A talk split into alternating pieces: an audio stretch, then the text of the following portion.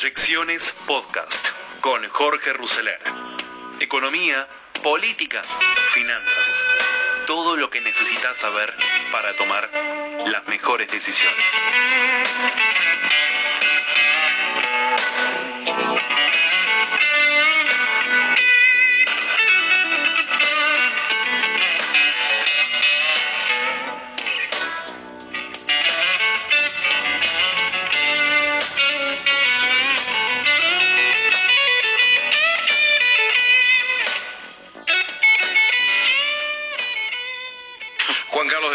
Día, ¿cómo le va? ¿Qué tal? Quiero elogiarlo, estando usted eh, del otro lado, profesor de Pablo, porque de los 14 economistas consultados ayer por la Nación, el suyo me pareció el- el- la mejor síntesis de donde, estamos, de donde estamos parados. ¿Cómo serán los otros, no? No, no, no, a ver, no, no, seamos buenos, Pero no. mirá, pará, pará, pará. Te digo por qué te lo digo. Cuando, cuando empezaron los, este, los, los, los primeros Martín Fierro, este, hicieron una terna, los primeros años, hicieron una terna de, de, humorista, no me acuerdo quién, quién era, creo que era Mareco o algo así. Viste que la terna, entonces anuncia A, B y C, y dice ganado Marico. Y cuando fue, digo, ¿cómo serán los otros? bueno, a ver, lo que vos decís, que faltan reglas de juego claras y enunciadas de manera inequívoca. Te voy siguiendo lo que dijiste. Eh, Hay incertidumbre, demasiada. Pará, ¿qué quieres que comente cada cosa? Claro, Ah, ok, listo. Mira, va- vamos, vamos a la síntesis, vamos a la síntesis. sí, vamos a eh, deje- déjame decirle de manera que capaz que produ- produzco dos o tres choques. De repente, en materia económica, lo peor ya pasó. ¿Qué quiero decir con esto? Vos mirá cualquier indicador de la producción, de la producción. Vos mirá también lo que, ah, vos decís lo que te dicen por la calle. Yo no ando por la calle, pero ando interactuando, etcétera. Abril estaba todo cerrado. En mayo hubo algunas cosas abiertas. Y seguí. Con lo cual, uno dice, bueno, flaco, pasaste el tercer suelo al segundo. Sí, tenés razón. Pero la manifestación esa de la lucha por la vida, eso que vos denominás la gente, la gente está peleándola y, y- y pregunta, digamos, cosas concretas y hace millones, digamos, así de cosas. Entonces, de repente, lo que estamos viviendo desde hace un buen número de semanas es que esto se está flexibilizando por derecha y por izquierda. No hay un día antes y un día después, no hay un día y dice, ya está.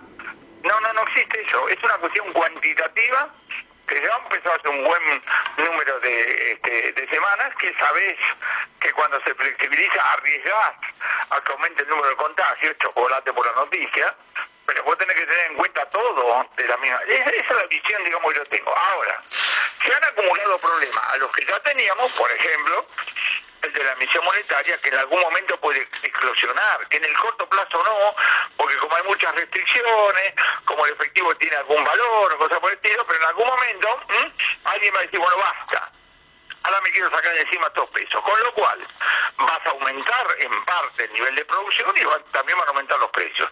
Si eso genera hiper o no, es una cuestión que está por verse, porque eso depende de la credibilidad que tenga el gobierno en el momento que ocurra, que es para adelante. Ahora, yo te hago una pregunta. ¿Vos no, vos no sentís no? ¿No hay determinada incertidumbre? A ver, cuando Menem tomaba una decisión, uno más o menos sabía para dónde iba. Cuando Kirchner la tomaba también. Cristina también. Macri también. ¿No sentís acá que hay que abrir el diario cada día, prender la tele, prender la radio para ver para dónde va esto? Particularmente si le, si le prestas atención a los dichos del presidente. Si te prestas atención a los dichos del presidente, sonaste. No hay señales para nada. Cualquiera de ustedes hace una lista de cosas. Ahora, si miran las decisiones, las decisiones tienen, digamos, cierta lógica y tienen un estilo. ¿Cuál es la lógica? La lógica es Argentina, desde el punto de vista del alcance de, de, este, de contagiarte, es un es heterogéneo. Entonces, no sea, no tenga la misma nivel de rigidez cuando está pensando en Santa Rosa la Pampa cuando está pensando, digamos, en la Matanza. Bien.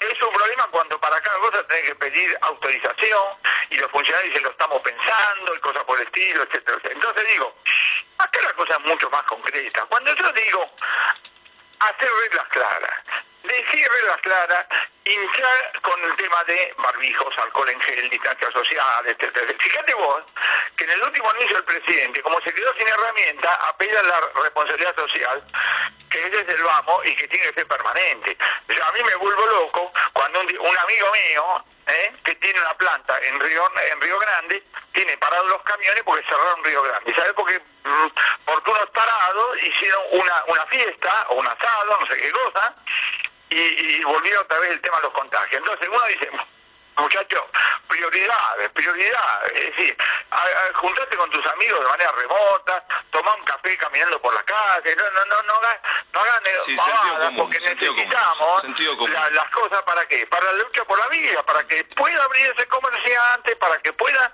moverse el, jardinero, la pequeña fábrica, la de esta pequeña fábrica, etcétera. Willy.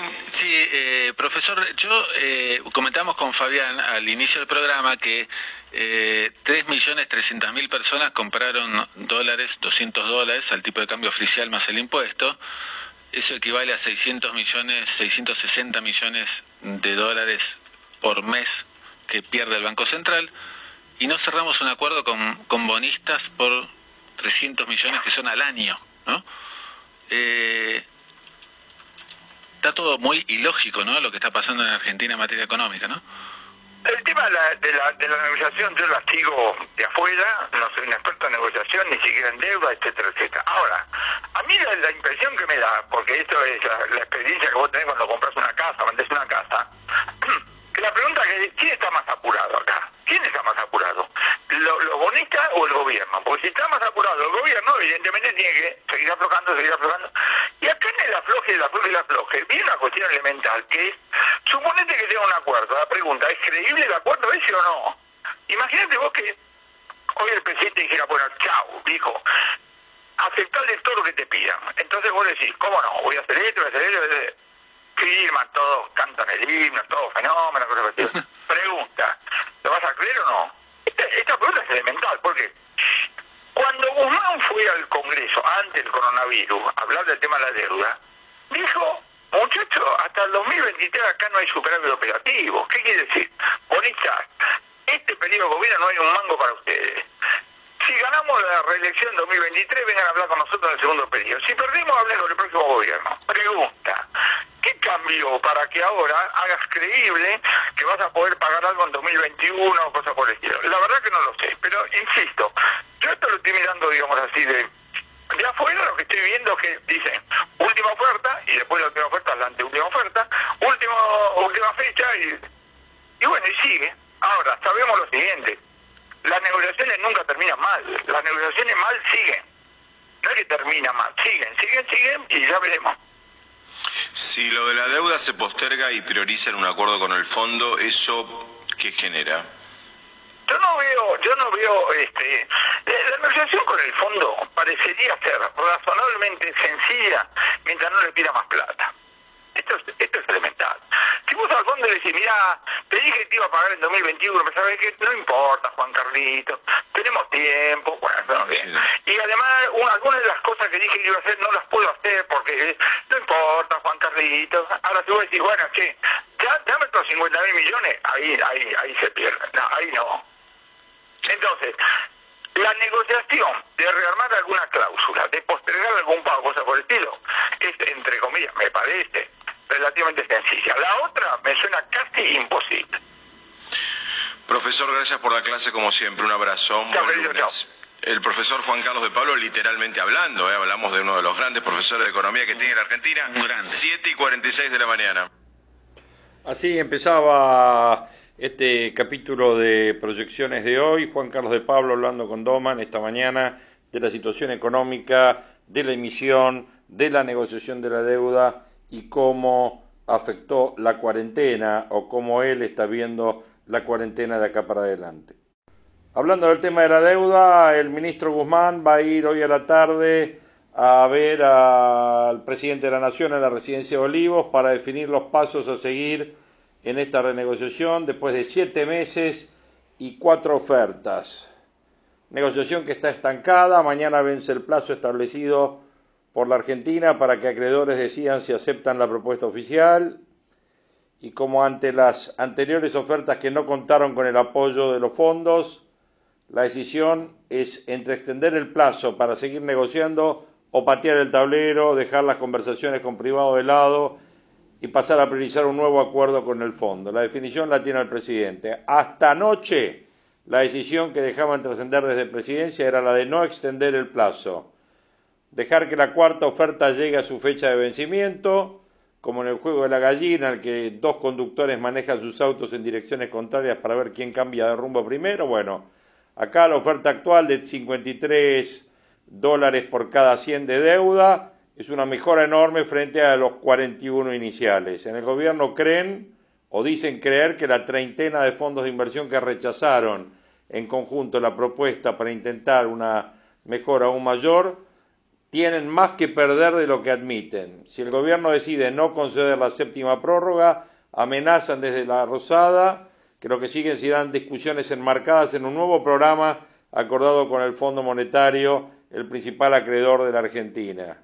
Hay una decisión tomada, no podemos ofrecer más a los acreedores y si no hay acuerdo vamos a avanzar con el fondo en un nuevo programa y con el sector privado volveremos a hablar en seis u ocho meses, pero con una propuesta de reestructuración más profunda. Palabras del ministro ayer en una entrevista publicada en página 12. Razonamiento es que el análisis de sustentabilidad sobre el cual se montó la propuesta argentina estaba basada en previsiones de caída de 2,3 del PBI para el año y hoy las previsiones ya rozan un 10% de contracción o aún mayor, con lo cual una nueva oferta debería ser más onerosa para los acreedores si es que incorporamos esta nueva previsión. La experiencia juega en contra. Generalmente, a principios de año, acuérdense ustedes que la provincia de Buenos Aires tuvo que volantear a último minuto y pagar el cupón de deuda justo antes del default porque sus interlocutores los fondos que hoy discuten la deuda nacional ni siquiera parpadearon cuando se acercaba la fecha. Durante el fin de semana se habló y mucho de una alternativa en el que el pasado sonó fuerte y supo ser descartada, que es un standstill, o sea, un congelamiento de las charlas y los pagos hasta un plazo futuro. Cuando Guzmán en abril lanzó su primera oferta sin el acuerdo, se optó por desechar esa posibilidad. Hoy, dado que ese parate se dio de facto, es difícil pensar que los bonistas la acepten. Yo estoy casi convencido que no la aceptarían. La propuesta de canje que vence mañana necesita el 50% al menos del capital elegido de los bonos elegibles. Si no alcanza ese umbral, la propuesta será descartada por el mismo gobierno. Ese compromiso está escrito. Así que a partir de ahora, los bonistas minoristas o indecisos tienen que ver si adhieren o no a la propuesta. Los fondos liderados por BlackRock, Ashmore y Fidelity aseguran tener entre todos más del 50% necesario, con lo cual el canje no se podría concretar sin su participación. Para los bonistas, la amenaza de dejar inconclusa la renegociación con privados para pasar a priorizar al fondo no es parte del juego. Argumentan que las propias reglas del fondo le impiden alcanzar un acuerdo hasta tanto se mantenga en mora con el sector privado. Bueno, las dos partes aceleran hacia la colisión, hacia el choque. En las próximas horas vamos a ver y vamos a estar este, siendo testigos de quién es el que volantea primero en este choque, quién elude el choque de entrada. Vamos ahora a escuchar una nota sobre el otro tema de la semana que seguramente estará en la tapa de todos los portales y será noticia de toda la semana que obviamente tiene que ver con la reforma judicial. Y seguimos en comunidad de negocios, en una semana hiper intensa y nos vamos a meter en otra de las emergencias que tiene que ver con lo judicial y lo legislativo. Pero antes de presentar a Alejandro Fargosi, te voy a dar pie a este tape, ¿eh? el tape del que habló toda la Argentina pues se volvió viral. Fíjate lo que decía el presidente respecto de la Corte Suprema de Justicia. La Corte es una institución del país, nació con cinco miembros. Cristina tuvo el mérito de volver a cinco miembros para que no se juegue con el número de los jueces para tener jueces adictos.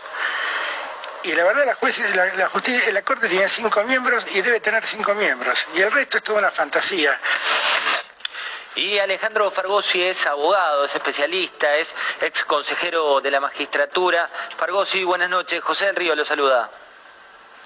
¿Qué tal, José? ¿Cómo le va? Bueno, estamos en un contexto muy particular. Quiero conocer su opinión sobre esta reforma judicial que presentó el presidente de la Nación.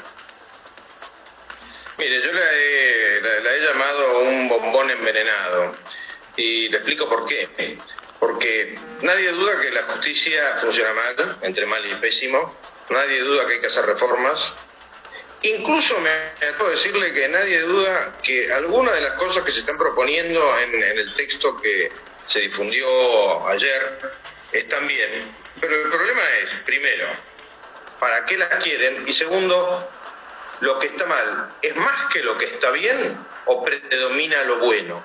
La respuesta es, primero, ¿para qué lo quieren? El tema es inocultable, creo que no hay ningún tipo de posibilidad de que alguien se engañe después de tanto tiempo de kirchnerismo, porque ya los conocemos, o sea, llega un punto en que uno les conoce sus, trucos, mañas y estrategias. Y la cuestión es la Corte, acá no se trata de los juzgados federales ni de nada por el estilo, acá el tema es la Corte. Los juzgados federales lo que sí va a permitir creando tantos, 94 en todo el país y 23 en la capital, lo que va a permitir es meter lo que ellos llaman, con esa sinceridad tan curiosa que tiene el kirchnerismo, jueces militantes. juez militante, José, te explico, el, tema está discutido desde hará, no sé, 3.000 años.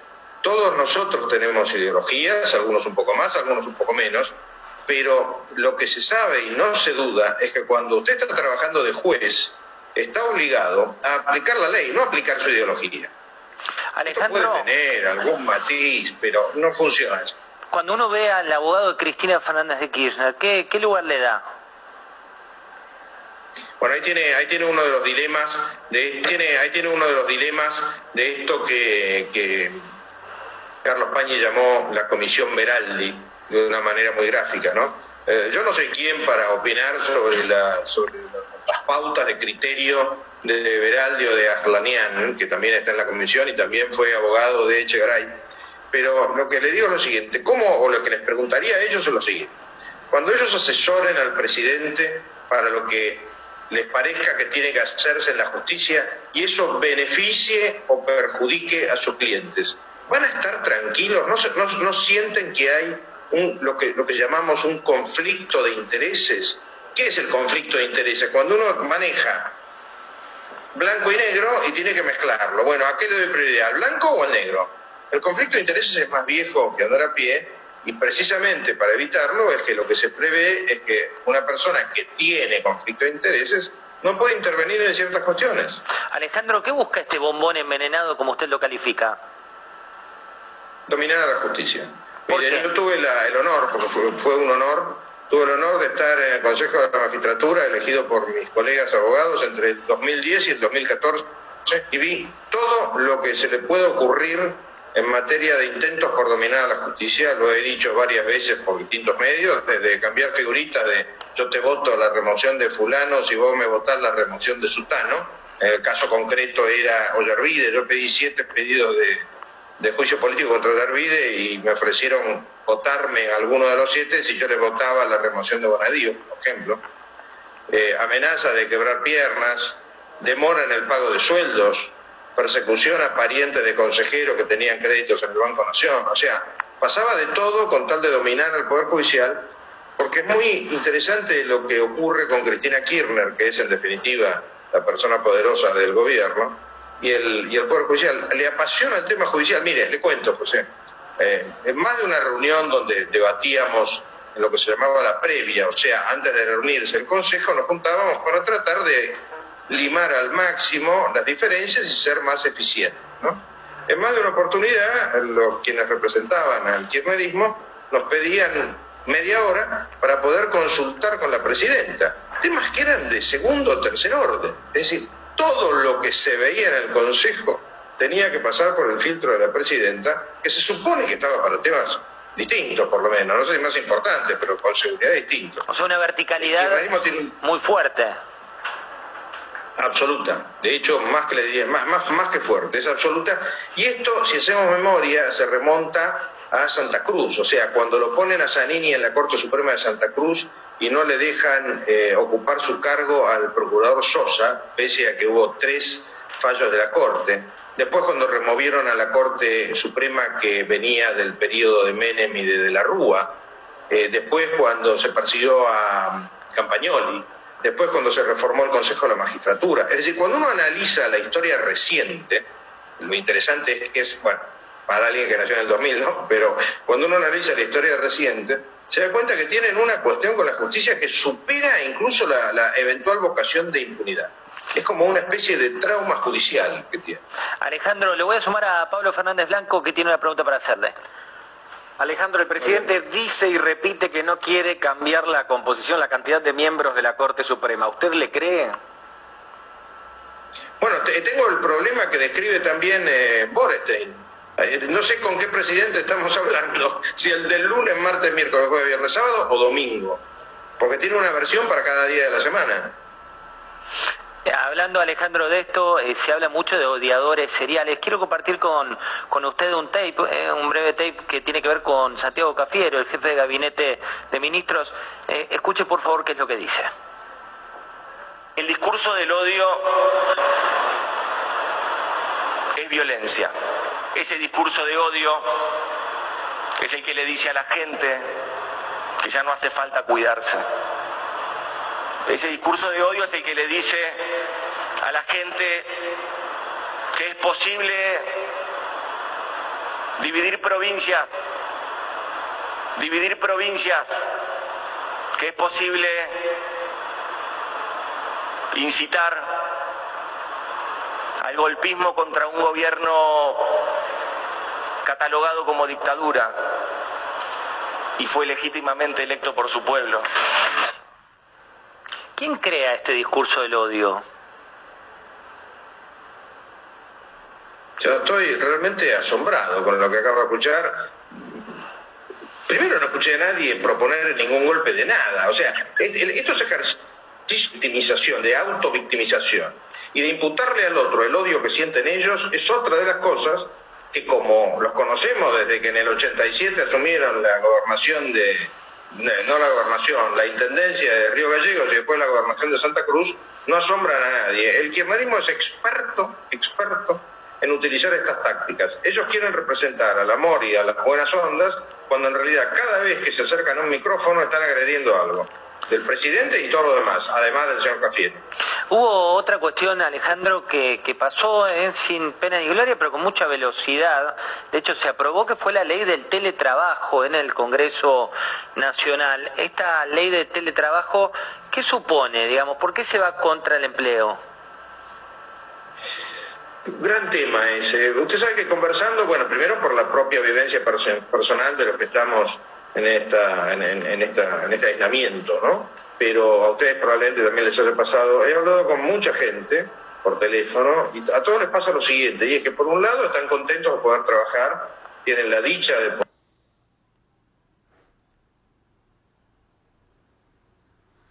Bueno, así escuchábamos a Alejandro Fargosi eh, en este diálogo, obviamente con eh, José del Río, un diálogo que sin duda puso una, eh, llamada de atención respecto de este diálogo del odio, que era el diálogo que estaba mencionando eh, Santiago Cafiero en su informe al Congreso.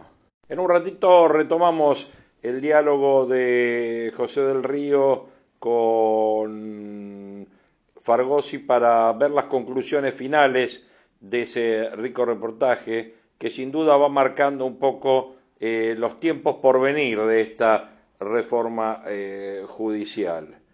Eh, las dos puntas de la semana pasada resumen la situación política nacional. Perdieron los moderados y ganaron los ultras, un poco como escuchábamos recién a Cafiero. Todo comenzó con la difusión del equipo conocido como Veraldi más 10, ¿no? que bajo el liderazgo del defensor de Cristina tiene por misión avanzar sobre la Corte. Entre viernes y ayer, dos tuits otra vez de la vicepresidenta terminaron por ajustar el lazo en el cuello de los más dialoguistas. Si no fuera porque Alberto se convirtió en un activo constructor de estas circunstancias, también se lo podría incluir entre las víctimas de la avanzada de los más radicalizados. Pero con sus concesiones hacia las demandas y a veces deseos del sector más confrontativo del Frente de Todos que lidera la vicepresidenta, dejó solos y desolados a muchos de sus aliados internos consensuales. Por ejemplo, la ausencia de Gustavo Vélez en el acto de la reforma de la justicia, que hasta hace una semana lo tenía como uno de los ideólogos, es una expresión elocuente de las incomodidades de algunos de sus colaboradores más cercanos, incluidos viejos amigos presidenciales. Tampoco parece tener motivo para celebrar Vilma Ibarra, que es mucho más que la secretaria legal y técnica, quien como Vélez trabajó desde el primer día en la cuestión. El rumbo final del proyecto los hizo a un lado. Varios de ellos todavía tratan de explicarse por qué el presidente hizo propia y defiende con tanto ahínco la inclusión de Veraldi en la comisión cortesana. No es la primera vez que lo ven sobreactuar mientras borra de la escena las huellas digitales de la vicepresidenta. Ya es tendencia. Admiten algunos de los que ahora transitan perplejos por los pasillos del poder político los que llegaron con Fernández. Fue difícil hacer todismo esta semana, admitió uno de los colaboradores presidenciales. Con remedio de sinónimo de ecumenismo, los albertistas definen el oficio de equilibrista con que el presidente se había identificado hasta acá. Bueno, inevitable consecuencia de sus recientes decisiones, Fernández arrojó al pelotón de señalamientos a quien había sido hasta acá su principal socio externo en la lucha contra la pandemia. El viernes, durante la conferencia para anunciar la extensión de la cuarentena, Rodríguez Larreta recibió algunas estocadas de parte del presidente y varios golpes directos de Kisilov.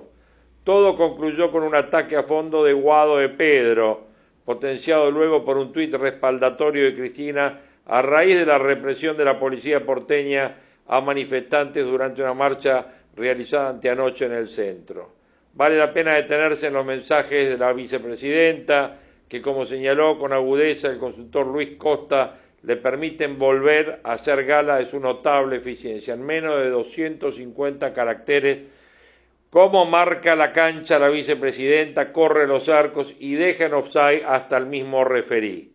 En el último posteo no solo machacó sobre el jefe de gobierno porteño, sino que exaltó la figura de De Pedro, quien pareció haberse tomado licencia como ministro político para retomar su lugar en la mesa de conducción de la Cámpora.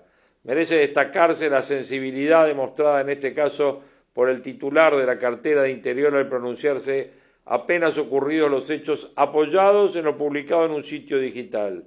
Compensó la prudencia mantenida respecto de las denuncias de abusos policiales cometidos en otras provincias, como en Tucumán, como en la provincia de Buenos Aires, que están gobernados por oficialismo.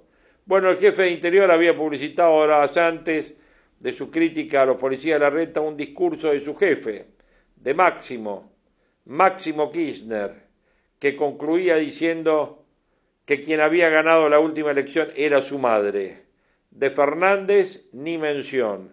La excusa del posteo había sido potenciar críticas a Macri por su desatinado y extravagante viaje a Europa, una ingratitud.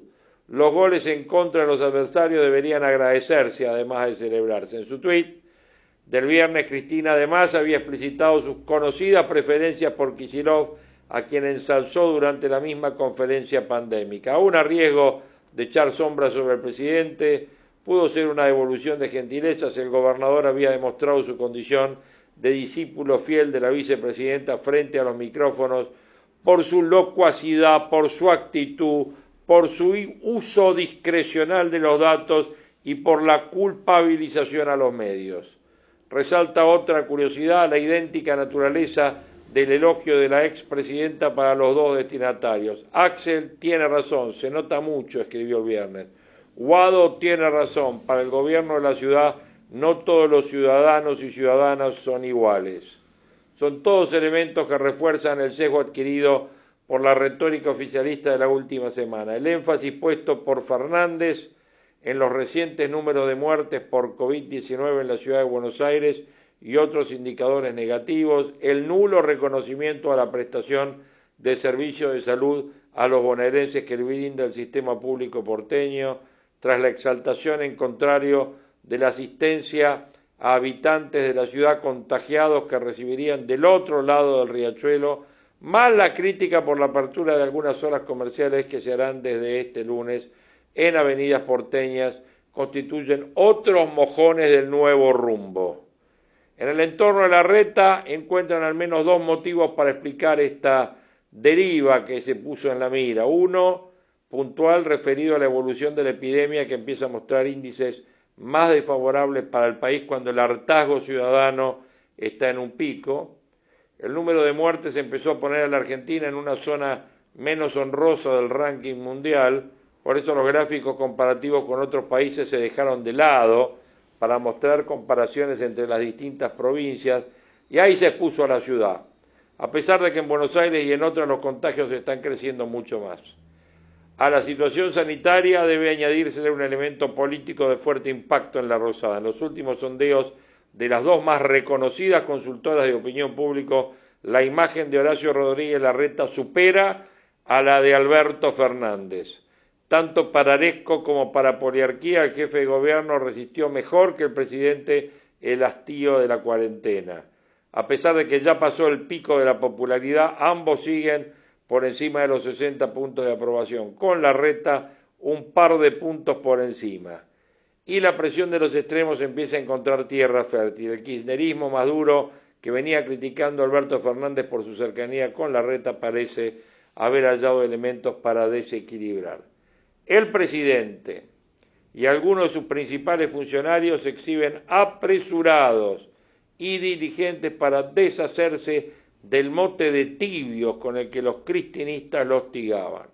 Santiago Cafiero, que ya lo escuchamos, lo ha practicado con eficacia mientras articula ese discurso que escuchamos contra los odiadores, sus críticas a la oposición no cesan de ganar en filo y ha solidificado hasta componer un relato sin fisuras, la defensa de toda la acción del presidente que pueda parecer concesiva con el ala más ultra. También merece destacarse el convencimiento con el que rechaza cualquier desviación del equilibrismo. Sin embargo, el alter ego de Fernández tiene cada vez más subordinados que contradicen su visión. Ven al equilibrista fuera de eje y conceden que el presidente puede tener un déficit estructural y estructurante. Su ADN de estructurador, de articulador, más que de jefe estaría condicionando su gestión y construcción política. Dicen que Alberto tiene que dejar de ser de una vez el armador del frente de todos para ser el presidente de todos. Las dificultades de la hora y los problemas por venir no le permiten ser demasiado optimista a todos estos oficialistas a los que las alfombras de sus despachos no les hicieron amortiguar el espíritu crítico, aunque se lo silencia bastante. Les inquieta el avance concreto de la impronta inmoderada, hasta en cuestiones de fuerte contenido simbólico para Fernández, cuyas acciones terminan confundidas con las urgencias, con los deseos, con las revanchas y con las cosmovisiones de Cristina Fernández de Kirchner. El desvío de la consensualidad impacta también en el seno de la oposición. El desacople mutuo que Fernández y Rodríguez Larreta han empezado a practicar tiene por ahora más efectos negativos para el jefe de gobierno porteño. Las hostilidades recientes que ha recibido de su socio pandémico reforzaron las críticas y cuestionamientos del macrismo más cerril. Otro golpe a la moderación. Sin embargo, Larreta y los suyos no parecen dispuestos a correrse del camino zen que han elegido para esta etapa. Optaron por hacer la suya, la máxima con la que Brasil administra históricamente las complejas relaciones con Argentina. Se han vuelto cultores de la paciencia estratégica. Qué lindo término este, ¿eh? La paciencia estratégica. Aún a riesgo de hacer concesiones que implican no dar respuesta a demandas de su principal sustento, el electorado porteño que clamaba por una mayor flexibilización de la cuarentena a partir de mañana. El jefe de gobierno porteño, junto con una buena parte de Cambiemos, que comparte su estrategia, pondrán a prueba cuánto aprecio por la moderación tiene esa amplia porción de la ciudadanía que dice estar cansada de los agonales. La semana que pasó no les dejó un buen resultado.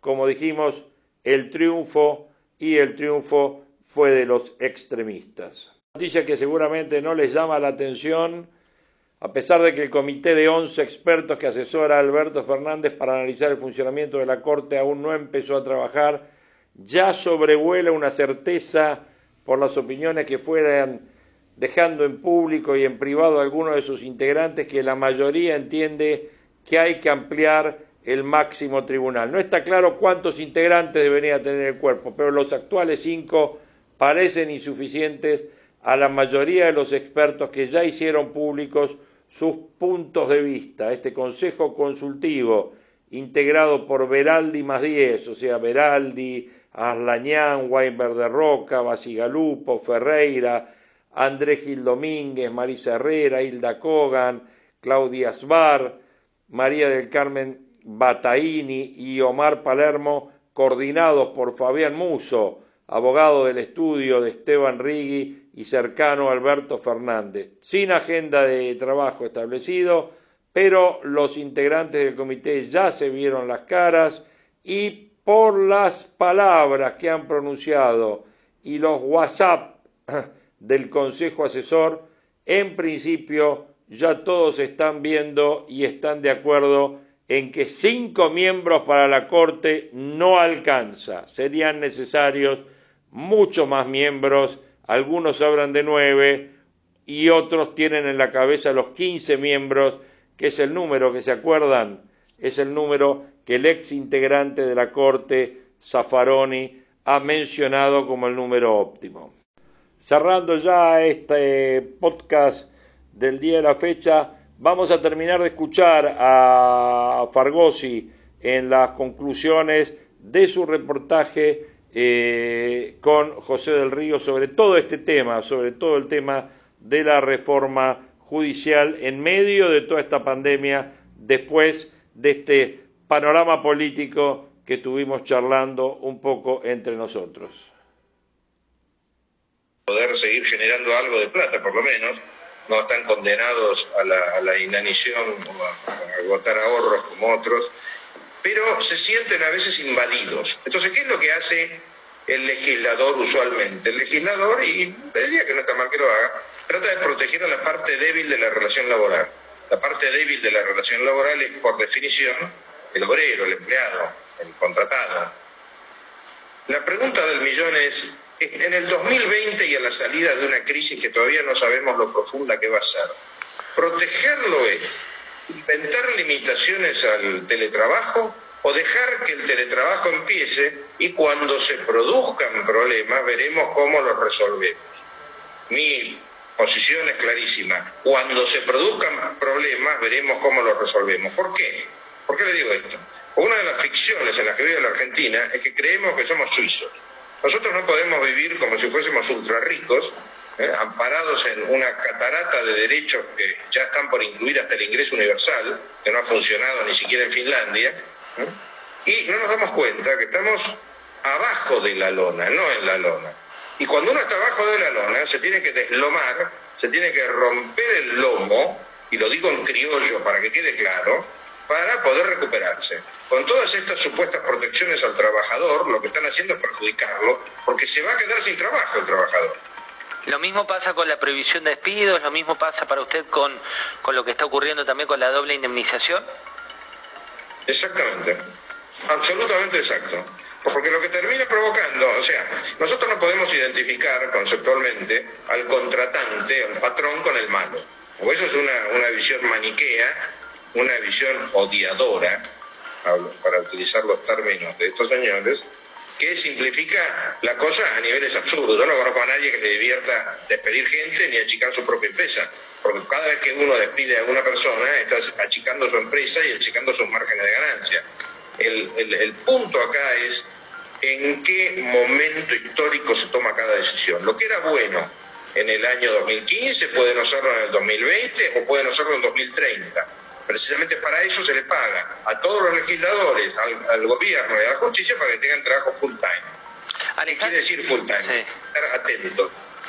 Alejandro, la, última tiene que ver con Canicova Corral, por citarle un ejemplo, eh, que imputó al exministro, en este caso Dietrich, también hubo novedades con Duhovne, también hubo novedades desde otro, desde otro lugar, pero con, con Juan José Aranguren, el exministro de Energía. ¿Qué se busca en este siglo XX, Cambalache? Eh, que la Biblia esté contra el calefón y de hecho lo está, porque fíjese que el caso de Canicova, que, que termina ha terminado ya su, su, cargo, ha sido paradigmático, es uno de los hombres que más cuestionamientos recibió y gracias al kirchnerismo estuvo blindado durante, primero el menemismo y después el kirchnerismo estuvo blindado durante toda su gestión. todo ese tema yo, como le comentaba hace un rato, lo he vivido personalmente y era absolutamente imposible avanzar en investigaciones era imposible. Investigaciones además que se fijaban en cosas tan obvias como que uno no puede gastar más de lo que gana. Repito, uno no puede gastar más de lo que gana. Sin embargo, hay muchos jueces, bueno, muchos, la mayoría son buenos, pero hay jueces que han gastado y gastan más de lo que ganan y ni siquiera se lo llama a rendir explicaciones. Alejandro, muchas gracias eh, por esta, esta conversación y por tus palabras para entender un poco qué es lo que ocurre. Abrazo grande. Bueno, ahí teníamos el final de la nota entre Horacio Fargosi y José del Río en, eh, en el diario, en el canal Diario de la Nación. Mientras las reacciones de los mercados, obviamente, de hoy lunes no han sido buenas, eh, el dólar contado con liquidación y el dólar MEP suben en medio de la expectativa del mercado por la negociación de la deuda, 126 es un precio, eh, las acciones y los bonos están cayendo hasta 3% ante la duda sobre la continuidad de las negociaciones de deuda, con un Merval cayendo, eh, los bonos cayendo hasta el 3%. Bueno, momentos en que el gobierno evalúa la decisión de extender o no las negociaciones y eh, surge por ahí la posibilidad que es un tema que también está apareciendo a estas horas, que tres expertos en deuda le enviaron una carta a Alberto Fernández con una solución alternativa para los acreedores, proponen una variante de pago, eh, una carta donde le explican serios reparos eh, respecto al arreglo con los bonistas extranjeros, planteando una alternativa. Estos son los doctores Giuliano, los doctores Olmos Gaona y Javier Llorens. Bueno, eh, advierten obviamente la posibilidad de armar un esquema alternativo a todo lo que se manejó hasta ahora. Bueno, como vemos, esto se está poniendo cada vez más complicadito, veremos qué resolución se toma. Las reacciones de los mercados por ahora han sido cautas porque una baja del 3% en los bonos no es una cosa catastrófica, porque se sabe que en una negociación, como les dije yo, cuando uno tiene que estar este, enfrentándose a este tipo de rivales, ninguno cede nada y bueno, y estamos en esa etapa. Veremos cómo continúa, seguramente lo vamos a estar siguiendo en las próximas ediciones de proyecciones. Les deseamos una buena semana y nosotros vamos a estar aquí siguiendo día a día el devenir de la política, de la economía y de eh, todo lo que tenga que ver a cuestiones eh, que hacen a la actualidad nacional e internacional que tenga que ver e influya obviamente con la Argentina, América Latina